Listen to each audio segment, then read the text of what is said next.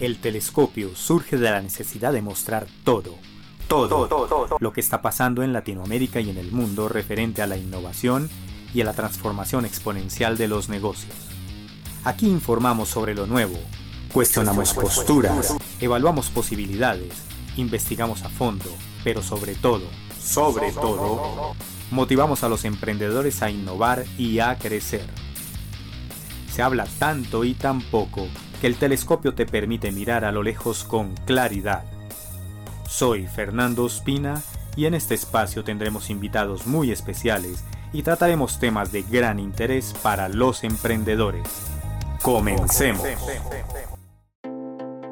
Hola, hola, estimados emprendedores y amantes de la innovación. Bienvenidos a este capítulo número 4 de nuestro podcast El Telescopio.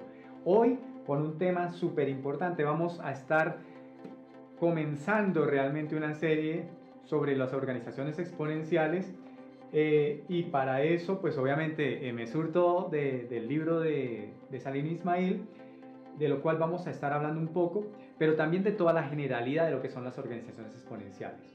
Y tiene eh, este podcast, pues obviamente está enfocado a dos tipos de público.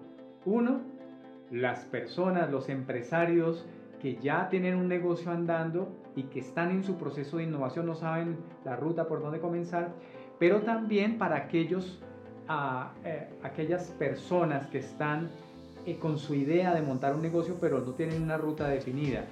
Estos emprendedores, básicamente a ellos también va dirigido este podcast, así que bienvenidos, bienvenidos.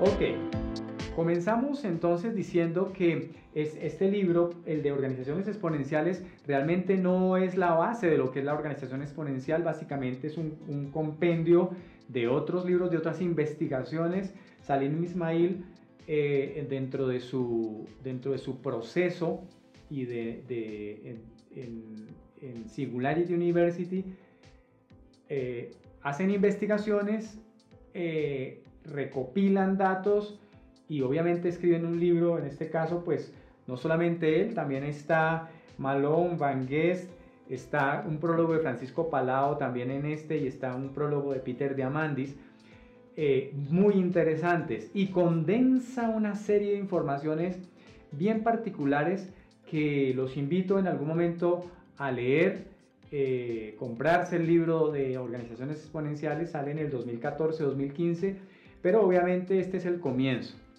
de todo lo que es este movimiento.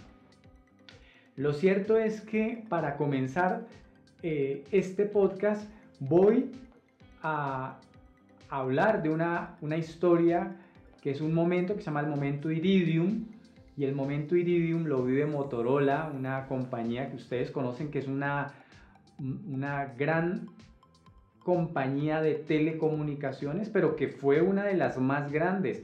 Y había un, momento de inflexión interesante porque ah, estaban produciendo en ese momento, estábamos hablando de los años 2010-2011, el primer iPhone lo estaba produciendo eh, Apple y pues eh, Steve Jobs anuncia que va a salir. Obviamente el miedo de todos los competidores porque era una gran compañía, estaba al frente de este proyecto estaba el mismo Steve Jobs y lo que había venido antes ya anunciaba un panorama bien importante para las compañías. Entonces, ¿qué hace Motorola? Pues aprovechándose de, una, eh, digamos, de una tecnología grande, que es la tecnología de los satélites, ellos anuncian o promueven básicamente algo que es el proyecto Iridium y acuérdense que el iridio es el metal o el, elemento en la tabla periódica número 77, así que estos hombres sacan 77 satélites que van a abarcar el mundo y que producirán comunicaciones satelitales. Y ellos dicen, bueno, Si las torres están valiendo aproximadamente 100 mil dólares en este momento montar una torre de telecomunicaciones, imagínense cómo será cubrir el planeta Tierra con torres de telecomunicaciones, inclusive con todo el impacto ambiental que ellas eh, podrían llegar a, a tener. Así que lo que hacen básicamente es, alguien les propone, bueno, pues montemos satélites y los satélites pues nos darán comunicación a nivel orbital. Ellos hacen sus cuentas y dicen, bueno, si una persona nos compra tal valor, la hora, el minuto de telecomunicaciones, el mes, logramos arrendar, esto es una inversión que vamos a recuperar realmente rápido y va a ser un muy buen negocio. Así que el proyecto Iridium eh, se lanza, pero es un rotundo fracaso.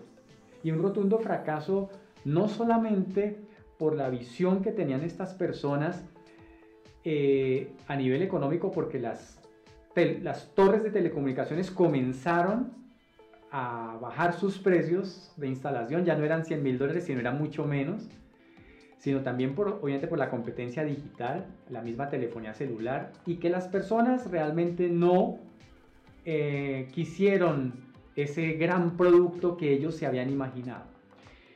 ¿Por qué comienzo con esto del proyecto Iridium?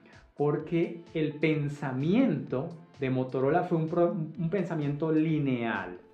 Nunca pensaron básicamente en un pensamiento exponencial. Y aquí entonces quiero mencionar también una pequeña historia.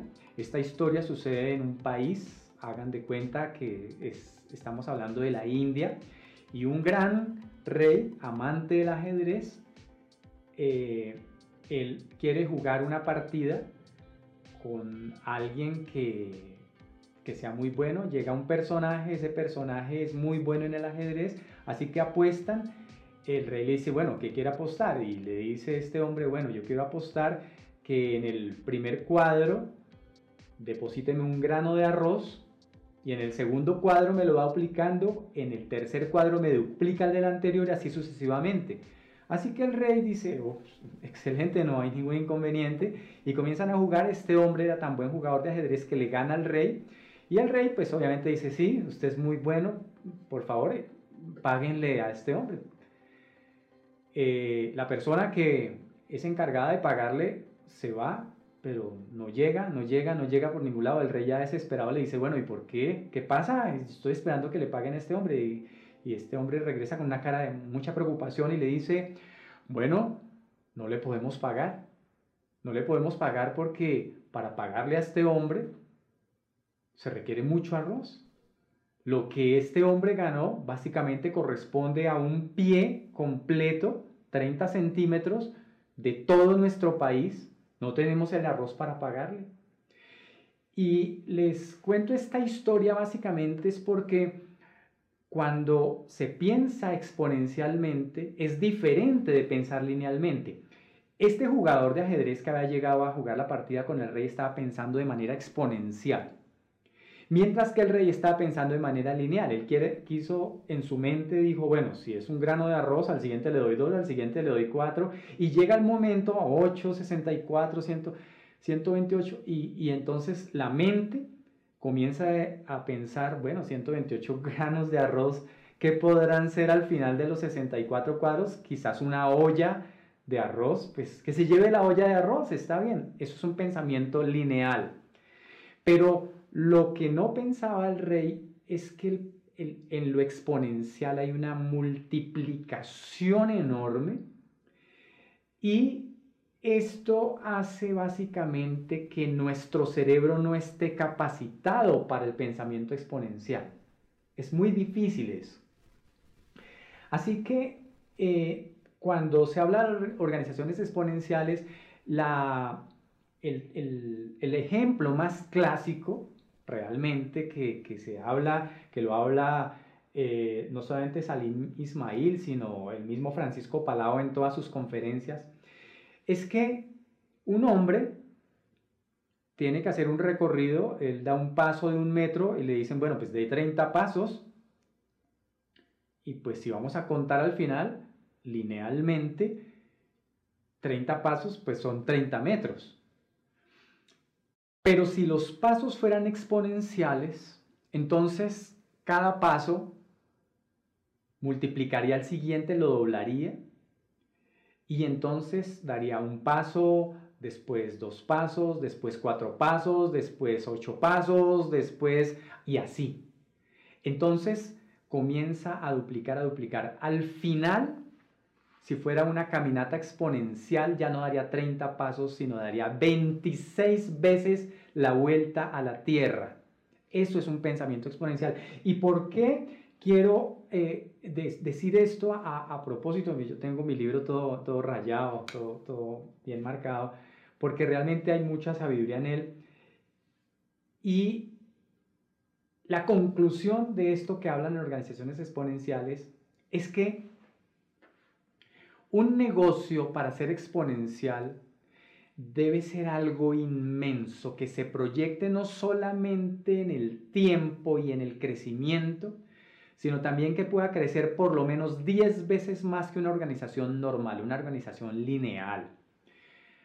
Los negocios que en este momento estamos armando, por lo menos en Latinoamérica, son la mayoría son negocios de tipo lineal, de pensamiento incremental en donde los negocios van creciendo progresivamente, progresivamente, y es aquí eh, donde el, quiero mm, eh, que ustedes vean esta gráfica, precisamente que estamos mostrando acá, en donde hay una, una comparación entre el crecimiento y el tiempo, y ustedes ven abajo que está toda la parte lineal, o sea, un crecimiento lineal ascendente y ese crecimiento lineal ascendente, entonces, unas personas que están acostumbradas a hacer negocios lo ven de muy buena gana. El primer año vendimos tanto, el segundo año duplicamos, el nos está yendo muy bien, vamos, vamos creciendo la compañía y vamos creciendo linealmente. Y entonces los contadores y las personas, los, los las, personas que manejan toda la parte de finanzas están extremadamente felices. Es una compañía creciente y sólida, creciendo linealmente. Pero vienen dos muchachos en un garaje e inventan una app con mucho menos dinero de lo que se invirtió en una, en una creación de una empresa normal. Y generan un negocio exponencial y miren ustedes que al comienzo ese negocio no es nada, cuando ustedes lo están viendo en la curva, no es absolutamente nada, casi que es desapercibido el negocio lineal mientras tanto va creciendo progresivamente, pero llega un momento en donde ese negocio exponencial crece intempestivamente y se va a una velocidad impresionante para arriba y crea ese momento, que es lo que, que, lo que ustedes están viendo en las dos flechas, que se llama la disrupción. Y la disrupción obviamente es esa diferencia entre un negocio lineal, ese, ese negocio exponencial y esa disrupción ha ocasionado, cuando hemos hablado anteriormente en los otros podcasts de la innovación eh, disruptiva, puede llegar a acabar con industrias completas que no veían, no presentían cómo algo podría llegar a acabarlas. Hemos hablado en algún momento del caso de Kodak y en algún momento también hemos hablado del caso de las cámaras digitales.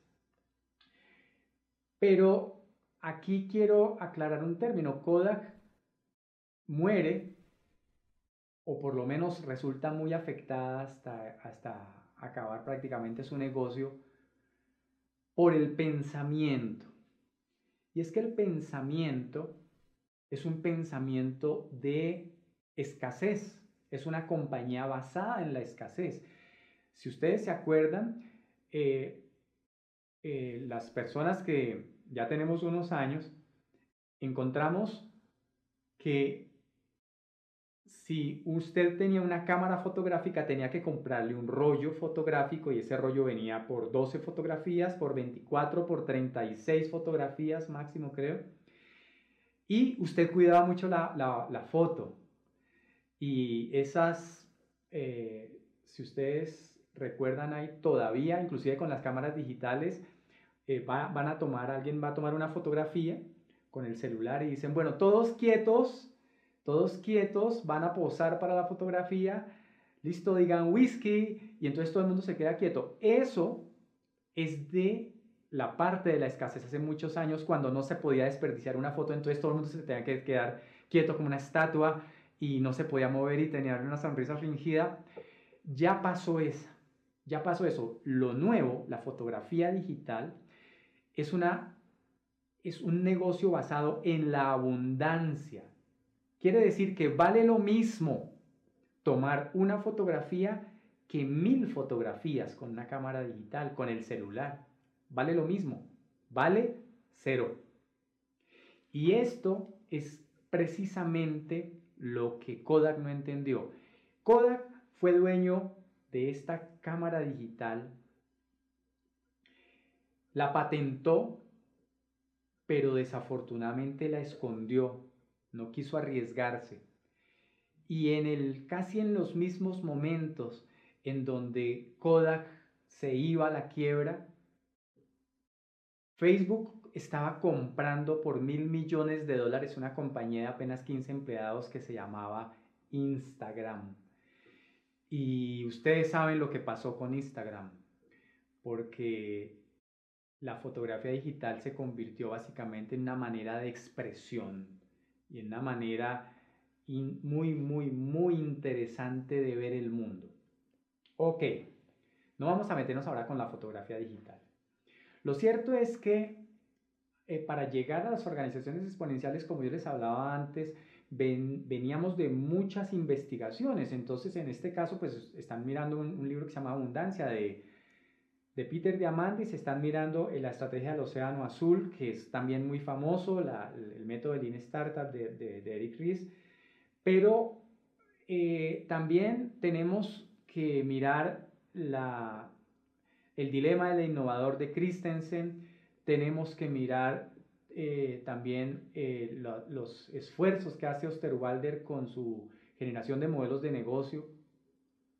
Tenemos que mirar también eh, toda esta, esta investigación que se desarrolla alrededor de todo lo que pretendía ser los modelos de negocio y, y las, las formas de cómo estábamos enfrentándonos a un nuevo consumidor para llegar a lo que es una organización exponencial, pero no solamente eso, sino también una investigación muy interesante que, que, que ya la vimos inclusive, que habla sobre la cuarta revolución industrial.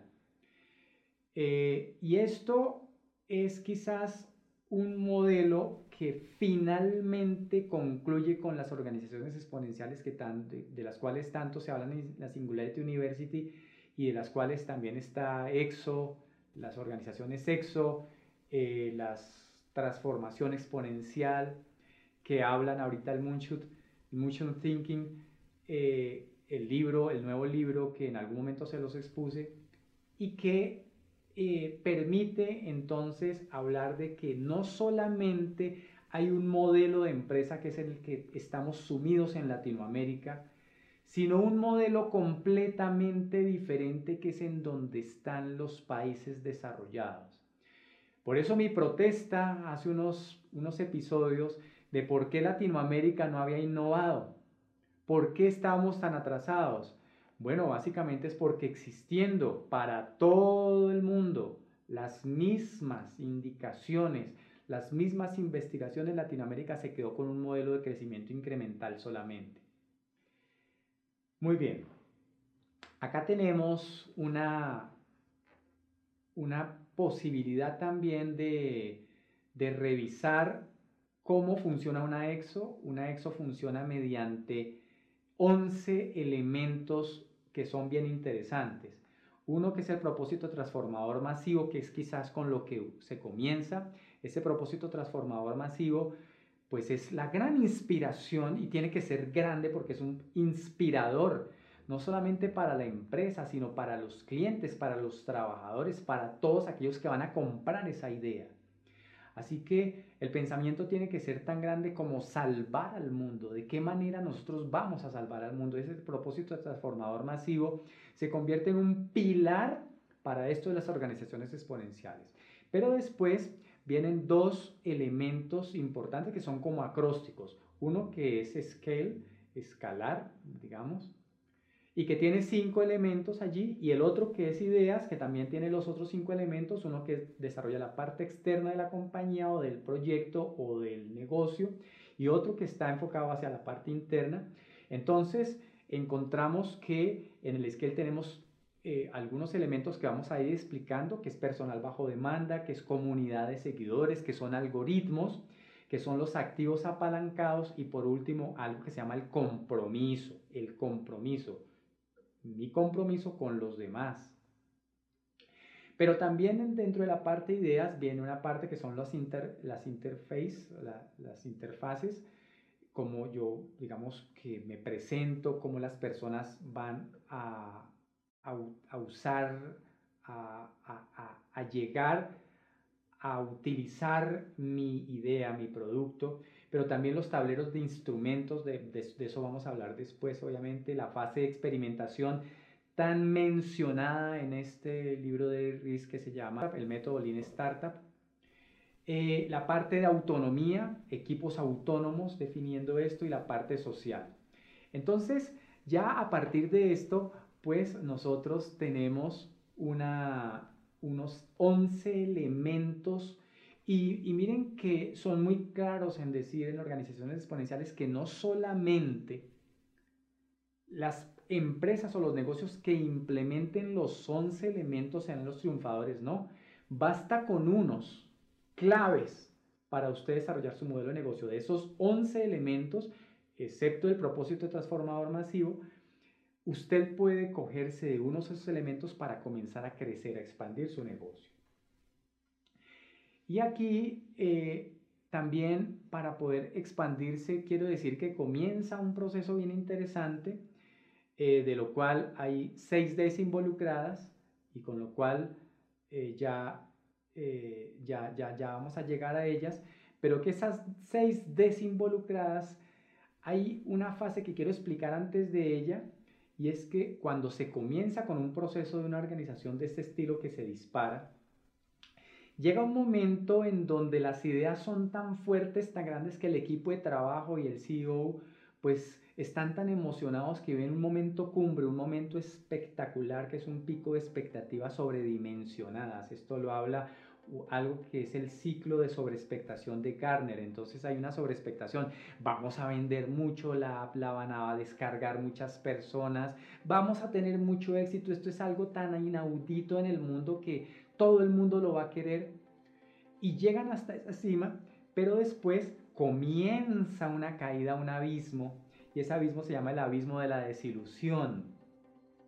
Ese abismo de la desilusión de la que habla, de la que habla Garner es un abismo eh, en donde la mayoría de estos emprendimientos caen, de estas startups caen, de los negocios que ya instituidos que comienzan con un proceso de innovación disruptiva caen.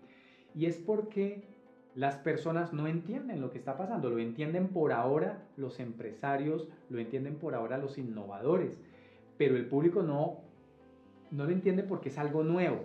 Así que no se preocupen, por ese ciclo ha pasado Google, por ese ciclo ha pasado eh, ha pasado Tesla, ha pasado muchas empresas innovadoras en donde hay una decepción impresionante del mercado y, y esa decepción es algo tan impresionante y tan aprovechable porque en ese, entendiendo que viene un ciclo de decepción, entonces los empresarios deben por obligación comenzar un proceso de consolidación de su servicio, de su producto, de su proyecto.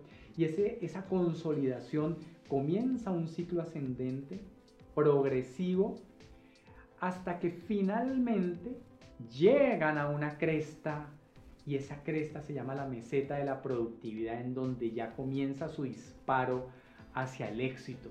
Pero hay que vivir ese abismo de la desilusión y vivirlo con gallardía y vivirlo con ganas de salir de él, conociendo que existe ese abismo de la desilusión pero entonces es interesante para nosotros establecer que eh, a partir de él viene el éxito. Y entonces ya vienen las 6 Ds. Y con las 6 Ds vamos finalizando este episodio porque las 6 Ds las conforman 6 es una, eh, digamos, palabras o, o fases que algunas ya las hemos hablado. La primera de las seis veces es que la empresa debe digitalizarse.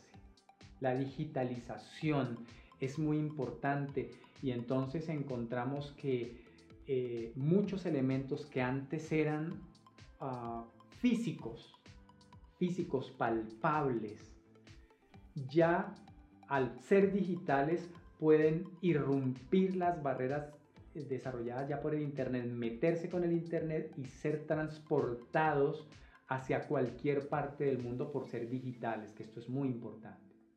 La otra parte la acabamos de ver que es la decepción, quiere decir esa, esa D de decepción es necesario que un emprendedor la conozca, un emprendedor y un innovador. La tercera D es la disrupción, acuérdense de la línea que veíamos entre lo lineal, entre lo incremental y lo exponencial. Y esa disrupción entonces nos permite a nosotros saber que vamos por un camino impresionante porque siendo disruptivos comenzamos a romper todas las barreras. Después viene la parte de desmaterialización, una desmaterialización en donde todo lo que era físico se comienza a desmaterializar hacia lo digital. Y entonces eh, el ejemplo más clave que yo les puedo dar es que, por ejemplo, eh, teníamos una cámara, teníamos un radio, teníamos el video, en una cámara de video con cassettes y con discos, con memorias allá adentro. Teníamos GPS que nos guiaban, cada uno por separado. Teníamos un teléfono, teníamos unos mapas, teníamos una brújula, eh, en fin, teníamos cosas por separado y si nosotros nos íbamos a un viaje, pues nos cargábamos con todo eso o escogíamos la que nos servía para tal o cual evento. Pero después de que aparece el iPhone, Steve Jobs lo que hace es meter todo eso dentro del iPhone y ya no son elementos físicos que si no están desmaterializados, son aplicaciones. Y las aplicaciones van con nosotros a todos lados y las utilizamos y están ahí en nuestro teléfono celular. Después de la desmaterialización viene algo que se llama la desmonetización y es que todo comienza a bajar de valor. Entonces un computador que antes valía mucho dinero, ahora comienza a valer menos. Y si por ejemplo tomamos este ejemplo de ENIAC, que fue un computador, los primeros computadores valía más o menos 500 mil dólares, pesaba más o menos 20, 30 toneladas, básicamente tener un ENIAC, así que usted no lo podía tener exactamente en su casa. Pero el mismo poder de ese eh, computador lo tenemos ahora en nuestro celular, un celular normal, un iPhone podría estar alrededor de los 850 dólares, un celular muy sencillo, un, 7, un 8, un, un, 11, un 12 podría estar alrededor de los 1200, 1500 dólares. Y esto es mucho menos de lo que valía aquel computador que llegó a valer 500 mil dólares. Esto es la desmonetización, pero lo vemos con las cámaras fotográficas también que comienzan a bajar de valor, con los televisores, con los computadores, con los procesadores. Todo comienza a bajar. Y por último, a partir de que comienza a bajar de valor, entonces se democratiza todo. Porque al, al democratizarse todo, todos pueden tener acceso a la tecnología y todos la usan. Y ese es el final de esas 6Ds. Y el objetivo de nosotros en cada uno de esos pasos será tener negocios que eh, lleven a cabo estos procesos y obviamente que pasemos por esto sin miedo. Va a llegar, les van a llegar los momentos. Muy bien, para terminar este podcast les digo que eh, visiten nuestra página www.fernandospina.com donde van a encontrar muchos recursos para desarrollar su negocio, muchos recursos de innovación, de emprendimiento, de, muchos temas tratamos allí para crecer los negocios. Pero también visiten nuestras redes sociales. Ayúdenos con esto. Este episodio no solamente lo pueden ver en YouTube, sino lo pueden ver en, nuestro, en nuestros podcasts con todas las eh, posibilidades que tenemos para esto. Así que los esperamos en el siguiente podcast del telescopio. Muchas gracias.